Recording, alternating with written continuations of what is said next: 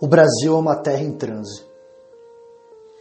Nas últimas semanas, ao que parece, o Brasil caminha para uma tempestade perfeita, absolutamente impressionante, que reúne não só o aumento, o agravamento da pandemia que nós estamos experimentando, mas também nós estamos experimentando uma das maiores crises políticas da história do país.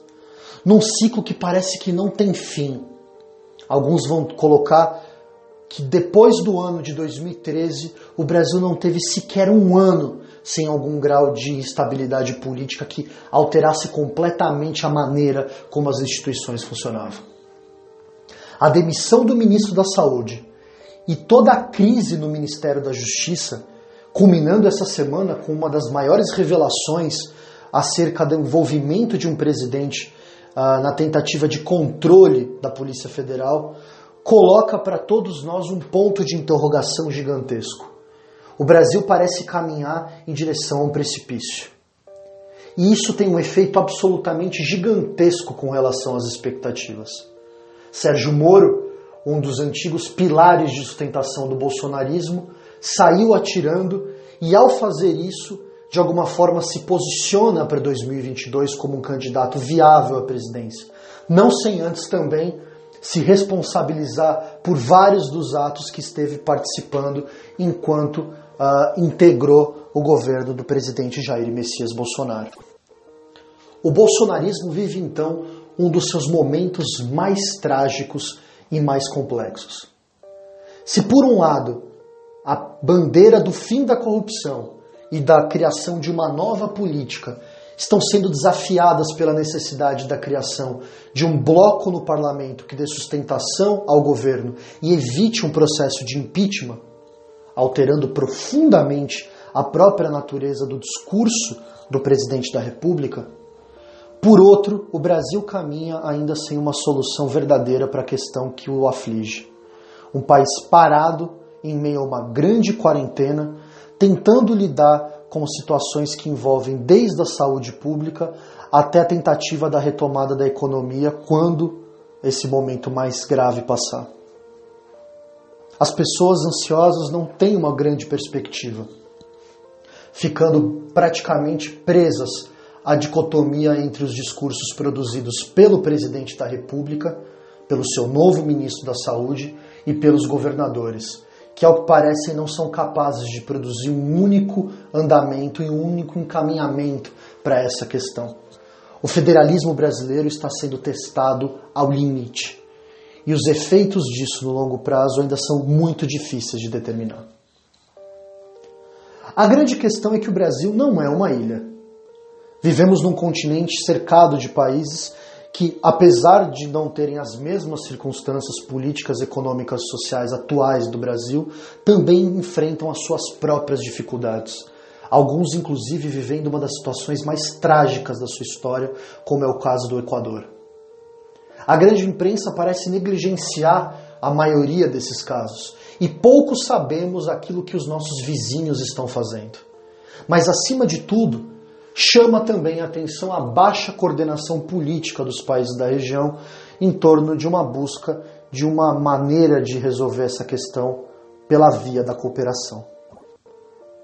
Para nos ajudar com essa e com outras questões, convidamos o professor Gustavo Menon, doutor em integração da América Latina pelo PROLAN da USP, para nós tentarmos entender, afinal de contas, o que tem acontecido com a América Latina nessas últimas semanas e qual é o papel que o Brasil tem nesse contexto como um todo. O professor Gustavo Menon vai então nos ajudar no nosso Quarentena Global, os nossos ensaios sobre o mundo contemporâneo. Eu, Daniel Rei Coronato, convido a todos a acompanhar o nosso papo.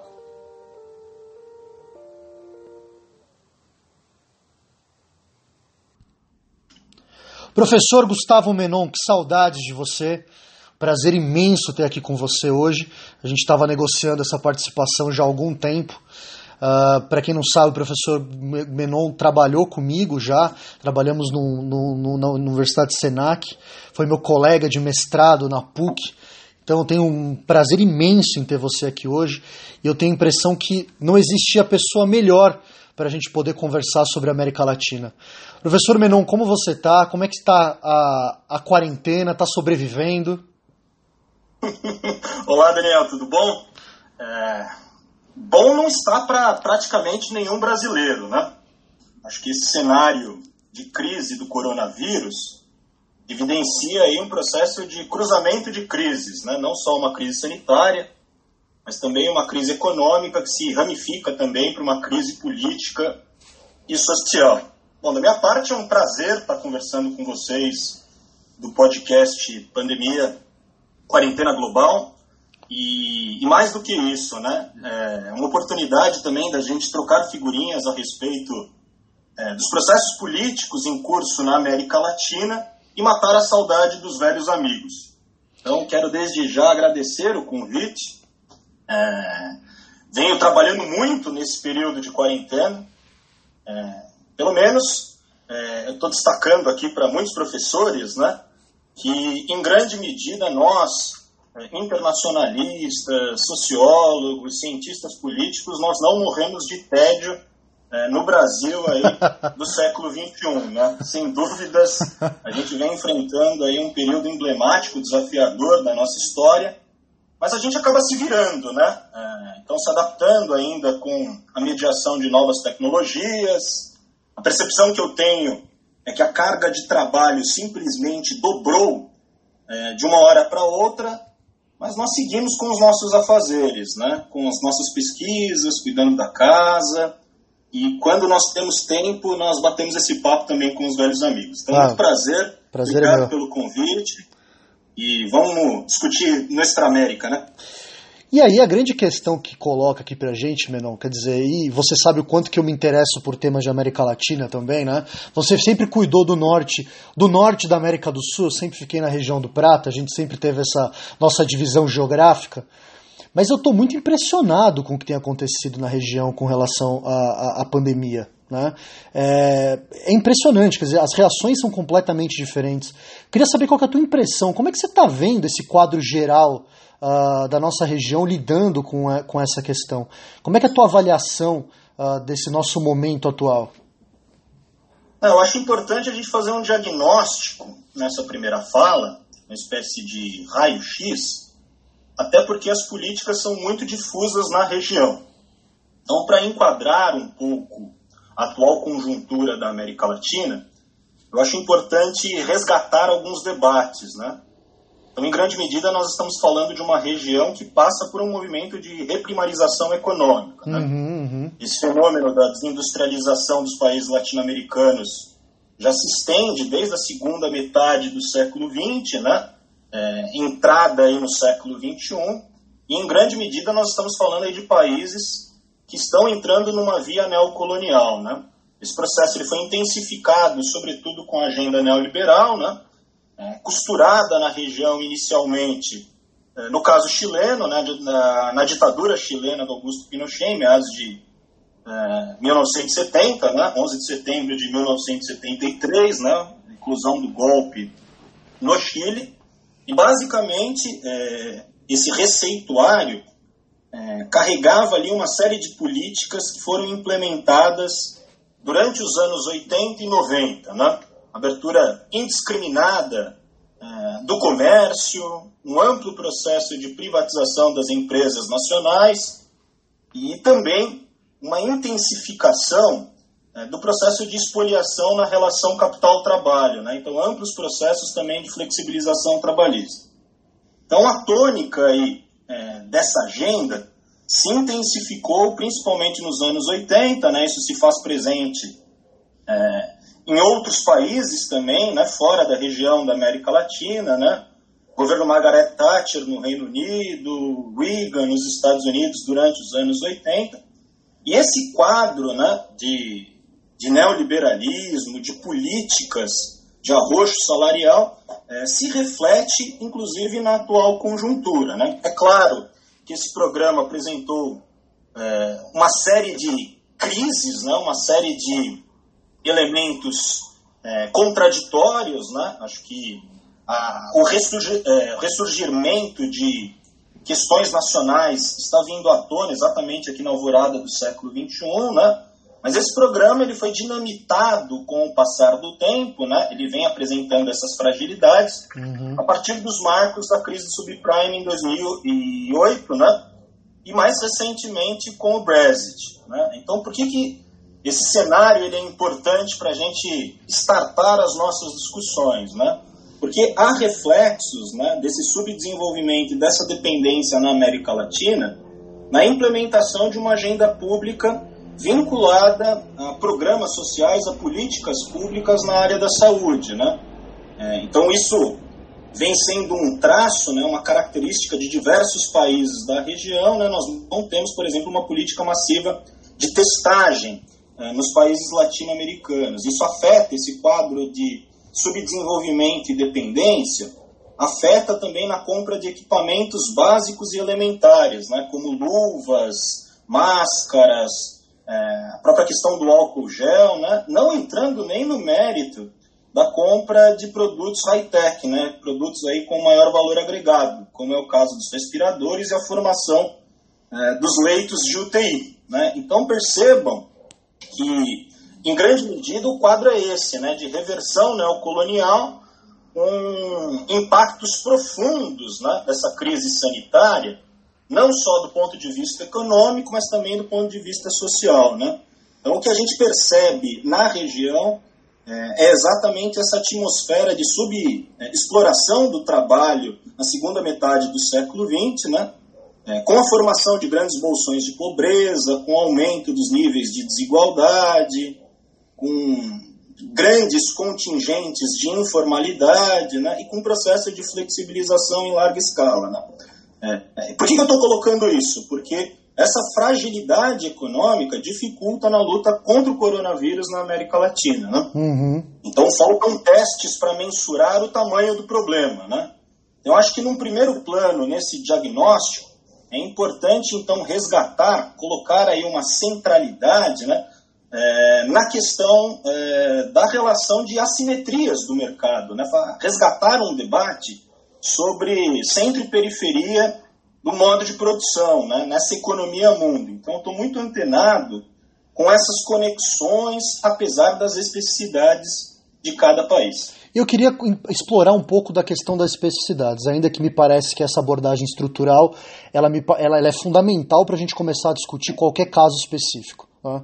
A América Latina é uma região extremamente é, diversa, é, talvez marcada por assimetrias não só de dentro para fora, mas dentro da própria América Latina. Tá? Você consegue é, fazer um panorama para o nosso ouvinte das principais medidas que têm acontecido na região? É, como é que os países estão lidando com essas questões, apesar dessa grande fragilidade que você apontou para a gente agora há pouco? Claro, acho importante então dividir essa análise em três grandes blocos. Na primeira instância, os países da América do Norte, em seguida, a gente pode classificar algumas medidas da América Central e do Caribe, e por fim, um quadro, um diagnóstico acerca da América do Sul, subdividindo esse último bloco na América do Sul andina e no Cone Sul. É, como todos sabem, o epicentro agora do coronavírus é os Estados Unidos. Né? E os Estados Unidos é, vêm demonstrando é, a necessidade de implementação de um sistema único de saúde universal, né? ou seja, que envolva a questão federativa e os números são alarmantes. Né? Nós passamos já de 50 mil mortes é, nos Estados Unidos, os casos confirmados passam de 950 mil então, uma situação extremamente dramática que levou, inclusive, o governo Donald Trump recuar é, num movimento inicial onde ele minimizava a crise do coronavírus. Então, fez acusações é, contra a China, fez essas acusações direcionadas a Pequim, mas rapidamente, com o desenvolvimento da pandemia em solo estadunidense, é, algumas medidas mais drásticas foram tomadas. Né? Em relação aos seus vizinhos, né, Canadá e México, é, o Canadá vem apresentando aí alguns números também alarmantes, né, mais de 45 mil casos confirmados, né, os contaminados é, pelo Covid-19, mais de 2.400 mortes. Mas o que nos chama a atenção, trazendo esse debate é, para o subcontinente latino-americano, é o caso mexicano, né, a posição do presidente Manuel López Obrador, é, que até um dado momento é, colocava a pandemia de forma subestimada, né?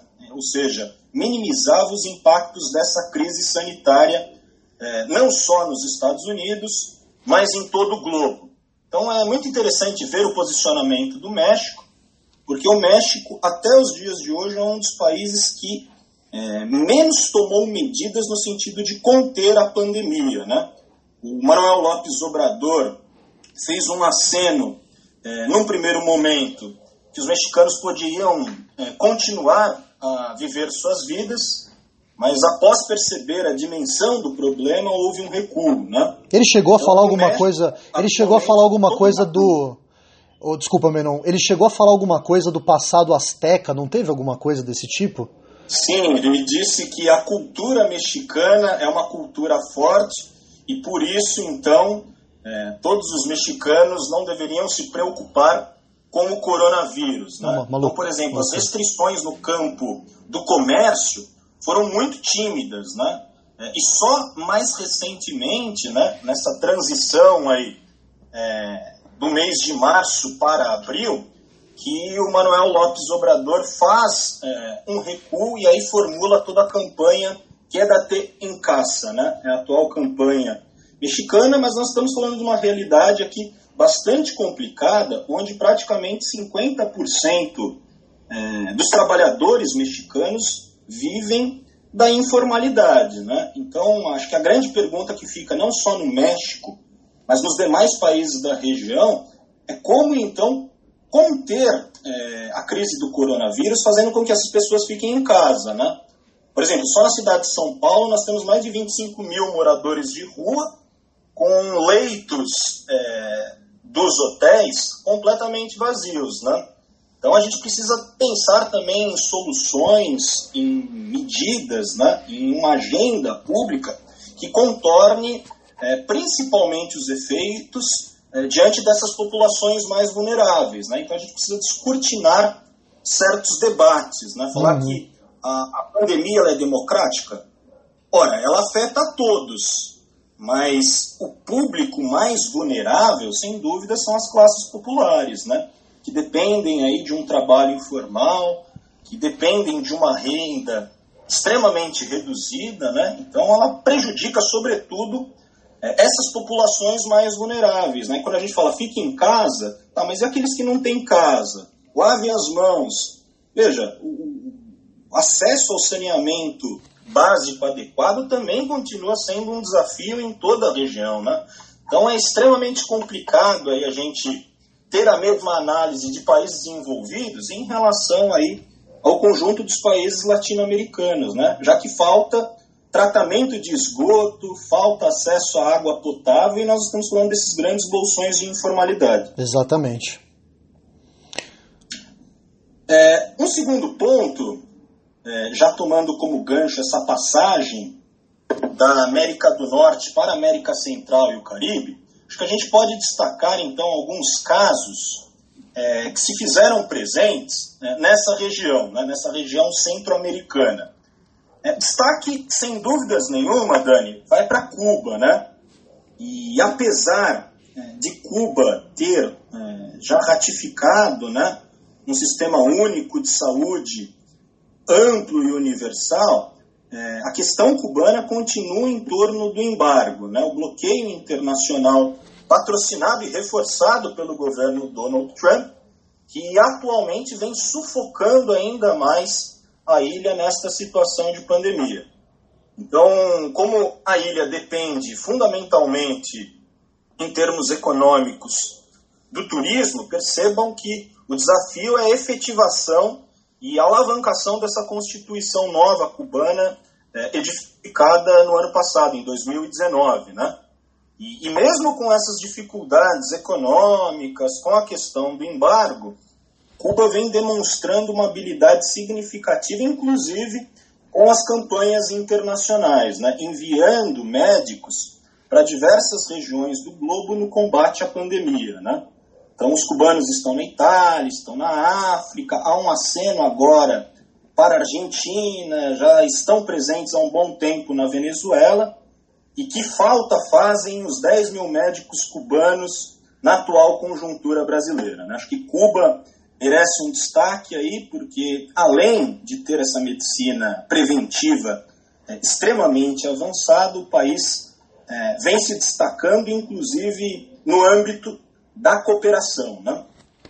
Nós temos outros casos importantes nessa região é, da América Central e do Caribe. Né? O destaque também vai para El Salvador. Não sei se as pessoas acompanharam as notícias de El Salvador, mas El Salvador, de maneira é, muito rápida, fechou suas fronteiras, suspendeu os voos internacionais. E, além disso, além de decretar também uma quarentena com o fechamento de praticamente todo o comércio não essencial, o governo é, salvadorenho, aí, o governo de El Salvador, incluiu também uma agenda de suspensão do pagamento de certas contas. Né? Então, as contas aí de serviço público, como os serviços de água, eletricidade, as contas de telefone, foram suspensas por parte do governo de El Salvador. Né? É, então, como case positivo nessa região centro-americana, El Salvador que vem atuando, então, no sentido de minimizar os impactos é, dessas crises, né? essa conjunção de crises, né? Uhum. de uma crise é, sanitária que se ramifica, claro, para dimensões econômicas e sociais. Agora, um problema nessa região da América Central acho que volta-se a, a, Honduras. Né? Como é que Honduras é, vem militarizando cada vez mais sua política no sentido de conter o coronavírus? Então, muitos movimentos sociais dentro do país é, vêm denunciando uma série de tentativas de militarização da política em solo hondurenho, né? É, mas mais do que isso, né? o governo vem adotando medidas autoritárias. Né? É, acho que a gente precisa pensar no caso hondurenho, porque pode ser uma das saídas para o desfecho brasileiro, né? essa militarização da política, com a implementação, por exemplo, de um estado de sítio, com o toque de recolher, com é, a política sendo dirigida majoritariamente por setores das Forças Armadas. Então está muito presente em Honduras e o caso, acho que negativo, fica por, cá, por conta da Nicarágua. Né?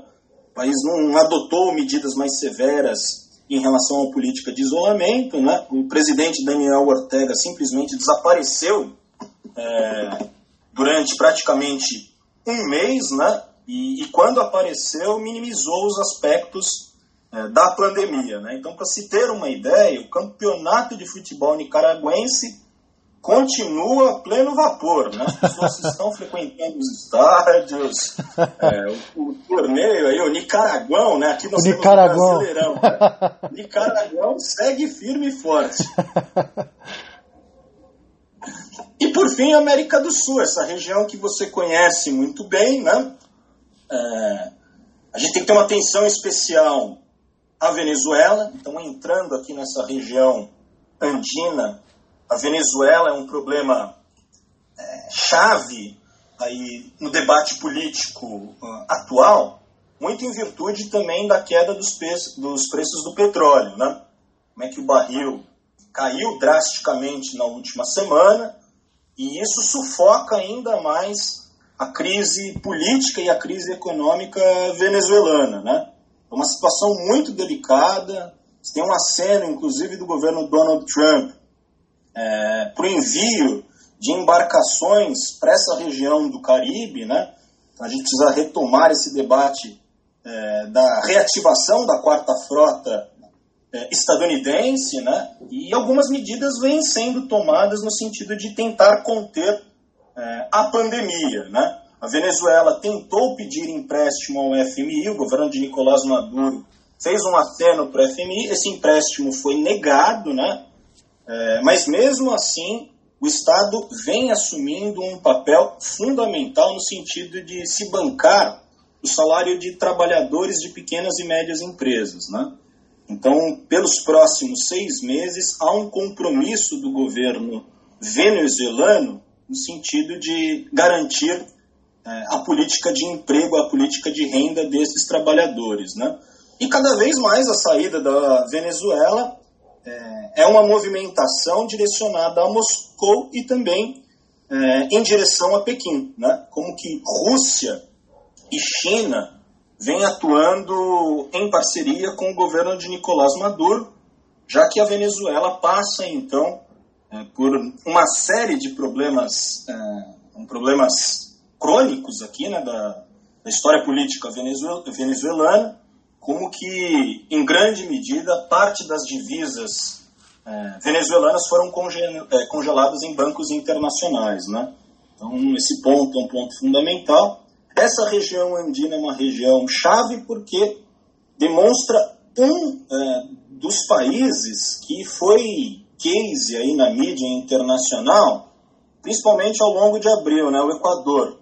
Eu tive o privilégio de estudar o Equador durante minha dissertação é, de mestrado e também durante o doutorado, mas no Equador a situação é drástica, né? Uma situação aí traumática, já que em Guayaquil não só o sistema de saúde colapsou, mas também o sistema funerário, né? Como é que as pessoas é, foram arrastadas pelas ruas, né? Corpos jogados em diversas partes da cidade e uma crise também política no Equador, já que recentemente, é, numa primeira instância, o presidente, ex-presidente Rafael Correia, foi condenado então pela justiça é, equatoriana.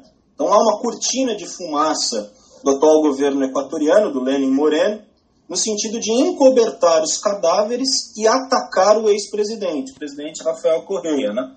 Num processo judicial extremamente duvidoso, né? um processo de financiamento ilegal das campanhas. Né? O Equador também é um país chave nesse debate do coronavírus, que nós temos até o dia de ontem, né? até sábado, dia 25 de abril, o registro de pelo menos 576 mortes e mais de 22 mil casos confirmados. E lembrem-se, em virtude dessa condição de subdesenvolvimento, dessa condição de dependência, a gente não está contabilizando aqui as subnotificações. Né? Então, acho que o Equador é, nos salta aos olhos porque, em grande medida, a crise sanitária possui efeitos também na crise política, já que existia um movimento, inclusive, de realização das eleições é, presidenciais para o próximo ano, em 2021. E o, no, caso do, no caso da Venezuela, principalmente, uh, acho que o, Equador um pouco menos, né, porque as questões ali são outras, me parece que a questão do petróleo tem sido absolutamente fundamental, né? E tanto... Ah, sem dúvida. Porque, é assim, a gente não... A, Bom, eu, eu vou atestar a minha ignorância, quer dizer, eu até pouco tempo atrás não sabia que uma commodity podia ter variação negativa né, no comércio internacional. Quer dizer, é, a gente chegou num ponto que uh, parece que as coisas saíram completamente fora do lugar. Né? Como é que esses governos que dependem muito dessas economias primárias, principalmente no norte da América do Sul, eles vão conseguir lidar com esse, esse, essa nova conjuntura econômica mundial? Acho que é um desafio sem precedentes para economias tão é, dependentes, enclaves exportadores, tanto quanto como o Equador, como a Venezuela, né? Ah, sem dúvidas. É, então, tomando como base aí o Equador, que eu tenho maior conhecimento, é, de acordo com a CEPAL, cerca de um terço das exportações equatorianas dependem do petróleo. Então percebam é, os impactos é, dessa queda drástica das commodities é, na formulação de políticas públicas do Estado Nacional Equatoriano. Né? O Estado depende em grande medida dessas exportações de produtos primários, por isso que é importante resgatar esse debate de dependência e subdesenvolvimento. Né? Esse debate que foi inaugurado na região pela CEPAL, né, o Prebisch, no Brasil Celso Furtado, é um dos autores que faz esse debate, mas também em uma ótica da teoria marxista da dependência, né? o Mauro Marini, Teotônio dos Santos, como que a nossa condição primária exportadora é, sempre acaba agravando os nossos problemas sociais. Né? Então, depender em grande medida desta commodity, no caso da Venezuela também, essa dependência em torno do petróleo, é, como é que isso acaba, é, em grande medida, né, uhum. é, complicando é, a formulação de uma política soberana, a formulação de uma política econômica mais autônoma. Né? O que agrava o problema da Venezuela, sem dúvida nenhuma, é essa disputa política em curso já há bons anos, né, entre o governo de Nicolás Maduro e o então proclamado, né, o autoproclamado presidente da Venezuela, o Juan Guaidó. Né? Por quê? Porque a Venezuela tentou pedir socorro para algumas agências, né, alguns bancos internacionais. É, esse empréstimo não foi concedido e não há solução. Eu não vejo solução no pequeno e médio prazo é, para a política venezuelana. Né? O Maduro vem militarizando, como todos sabem, os seus ministérios, né? a PDVSA também tem quadros militares é, na sua autodireção.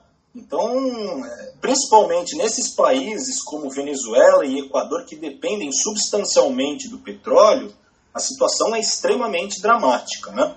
Ainda nesse campo, Dani, do, dos países da América do Sul andina, né? É, destacar também a questão na Bolívia. Por quê? Porque a Bolívia passou por um golpe de Estado no ano passado, existia projeção para novas eleições presidenciais em maio desse ano e nós não sabemos quando será realizada a eleição presidencial boliviana. Né? Então, a OEA atuou em grande medida no sentido de é, destituir o governo Evo Morales e a Bolívia, até aqui, também não há maiores projeções é, para se pensar essa eleição presidencial, já que também a Bolívia vem sendo acometida pelo coronavírus. Né? Então já há o registro de mortes também na Bolívia, cerca de 50 mortes, é, mais de 800 casos confirmados, mas os patamares de subnotificação são gritantes, né? são gigantescos. É, não dá para confiar então, nesses isso... dados, né?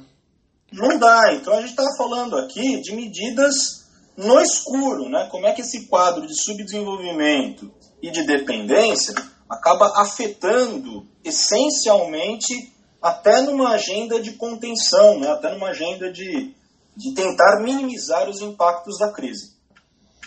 E vindo agora para o Cone Sul, quem que você destaca? É, no Cone Sul, nós temos algumas experiências importantes. A maior delas, a questão argentina, né? Como é que a Argentina é, driblou os efeitos do coronavírus, né? vem minimizando os impactos. É, boa parte da imprensa relatou né, o, que o novo presidente Alberto Fernandes promoveu no país, então praticamente a Argentina entrou em lockdown.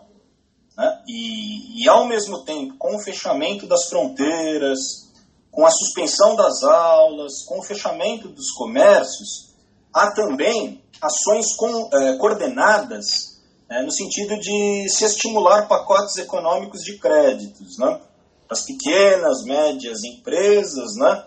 Eh, inclusive subsidiando produtos da cesta básica.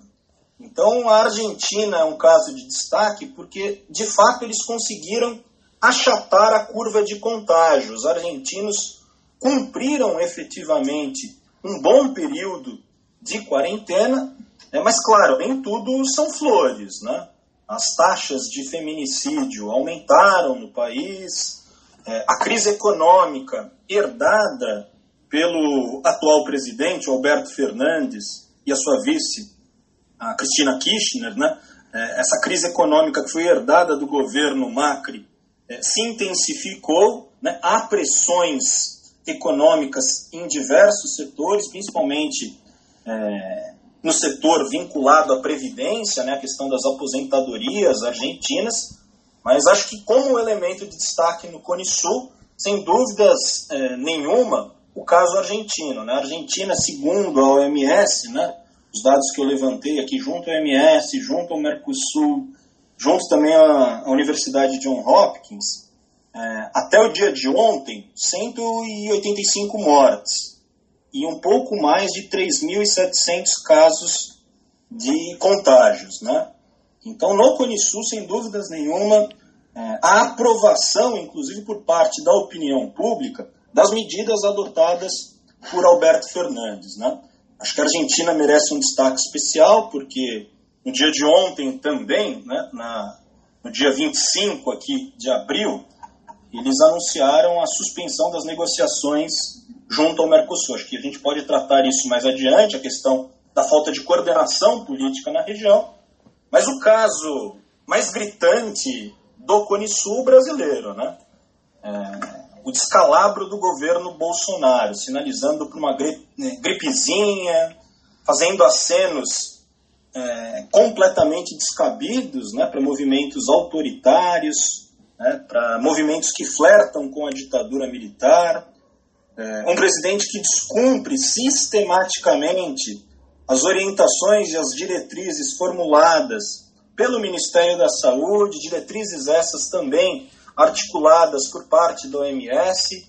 Então, o caso brasileiro é o caso mais flagrante, porque o número de contágios também está bastante elevado e não contabilizando aqui o número das subnotificações. Né? É, no dia de hoje, nós passamos é, das 4 mil mortes, né? quase 60 mil casos confirmados e faltam testes. A gente não sabe qual é a coordenação política adotada por parte do governo federal e também a política dos prefeitos e governadores. Então, a situação brasileira é uma situação dramática, uma crise sem precedentes. Né? Menon, você tocou num ponto, eu gostaria que você explorasse um pouco, até para a gente já começar a tentar arrematar um pouco dessa discussão para a gente partir já para uma interpretação do que tem acontecido. Tá? Eu queria que você me dissesse como é que você acha que essa crise atual ela nos ajuda a entender a América Latina. Tá? Porque você tocou nessa questão da falta de coordenação, eu também entendo que esse é um ponto importante, mas me parece que para além dessa questão, que se você quiser explorar seria ótimo, eu acho que essa crise ajuda a entender um pouco de como a América Latina ela funciona. Né? Será que você consegue, num exercício interpretativo, uh, tentar entender o quanto que essa crise revela uh, da, nossa, da nossa realidade latino-americana? Essa pergunta é muito boa. Por quê? Porque nós estamos observando é, políticas bastante heterogêneas, né, conforme nós relatamos. Então, essa ideia do cada um por si vem se alastrando em grande medida pela imobilidade dos organismos de integração na região. Então, se nós olharmos para o campo da direita, nós não temos maiores pronunciamentos do grupo de Lima e do grupo ProSul, liderado pelo Chile, né? E à esquerda, o cenário também é bastante contraditório e de imobilismo, né? Porque nós tivemos a implosão da Unasul recentemente que, entre outras ações, é, atualmente poderia colaborar em termos estratégicos em ações coordenadas para se pensar é, a área da saúde dos países é, da América do Sul, né? já que a Unasul reunia praticamente, praticamente não, reunia todos os estados sul-americanos é, sob os seus marcos. Né? Então, é, a gente não tem, é, na atual conjuntura instrumentos importantes de coordenação política. A CELAC, por exemplo, também está paralisada. Né? Nós não tivemos cúpula dessa organização em 2018, nós não tivemos a cúpula também em 2019. E o que me chama mais atenção, Dani, é o Mercosul. Né? Então, o ministro das Relações Exteriores do Brasil, Ernesto Araújo, né? além de agredir descabidamente a China, já fez acenos também para a saída do Brasil do Mercosul. E ontem nós fomos surpreendidos com o anúncio da Argentina, do governo de Alberto Fernandes, né, de suspensão, então, das negociações comerciais argentinas no interior do bloco. É, isso me deixa bastante aflito, porque essa heterogeneidade de políticas né, acaba é, se refletindo nessa lógica, nesse espírito do cada um por si. Né? E isso deve agravar a situação econômica.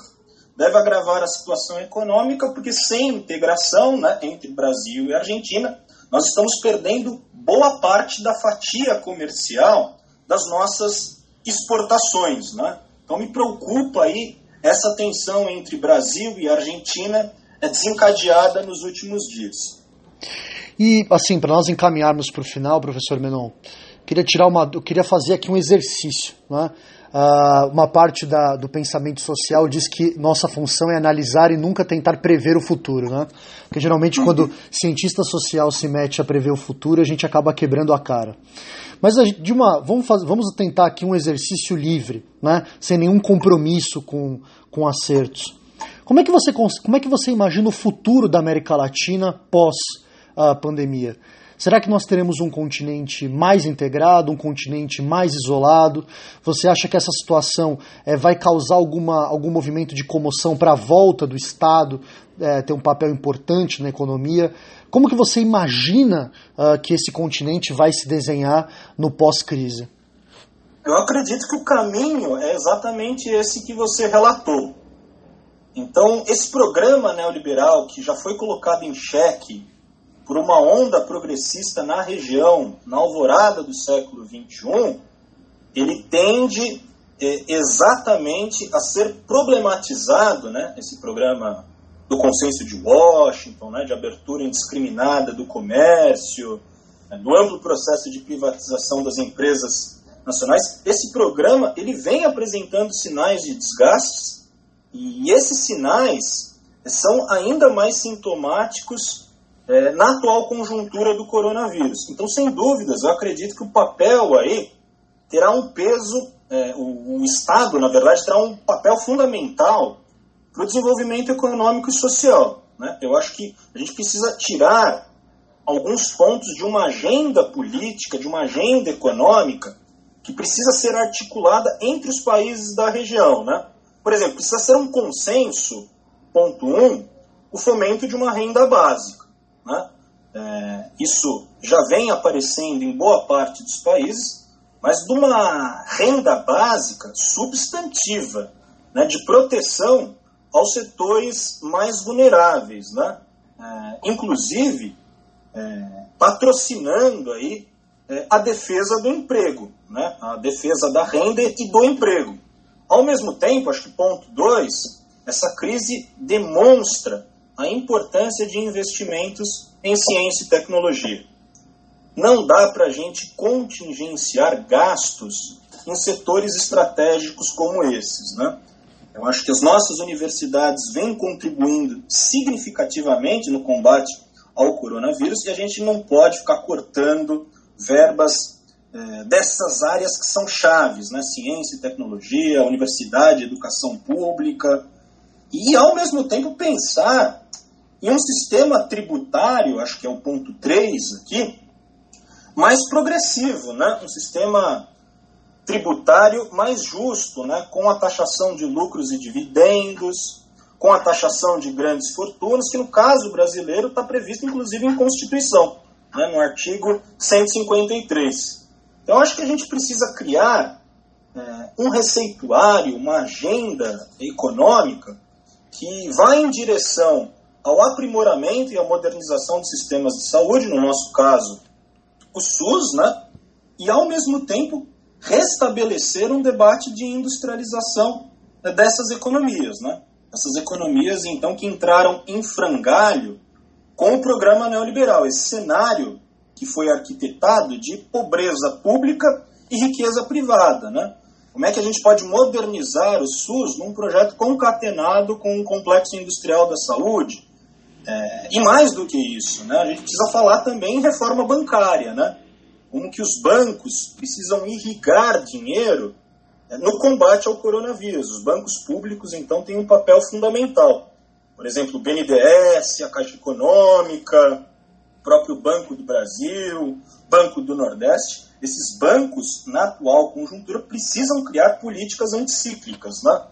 E, por fim, eu acho que retomar um debate sobre a integração na região. Esse debate que simplesmente está paralisado é um debate que colapsou é, nos últimos anos, né, principalmente aqui 2018 e 2019, e, e caminharmos juntos, né, no sentido das trocas tecnológicas e de uma maior inserção, uma inserção pensada, uma inserção estratégica na divisão internacional do trabalho. Né?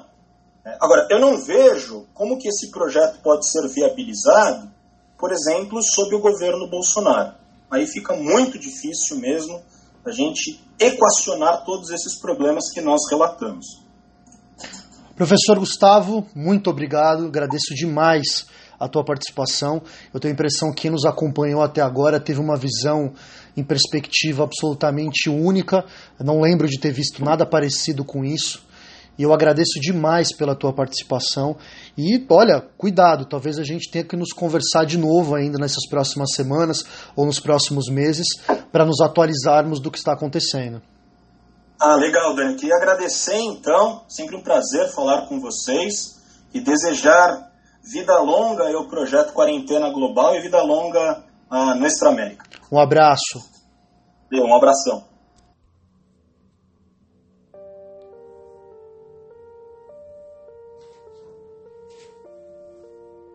Agradecemos mais uma vez ao Laboratório de Relações Internacionais e aos membros do Observatório de Análise de Conjuntura Internacional, todos eles sediados na Universidade Católica dos Santos, que suporta e apoia esse projeto. Na semana que vem, voltaremos a discutir as questões que envolvem a nossa pandemia global, em meio a essa nossa quarentena, e discutiremos sobre mais algumas perspectivas, os grandes assuntos que vêm nos acometendo. Agradeço quem nos ouviu até agora e até a semana que vem.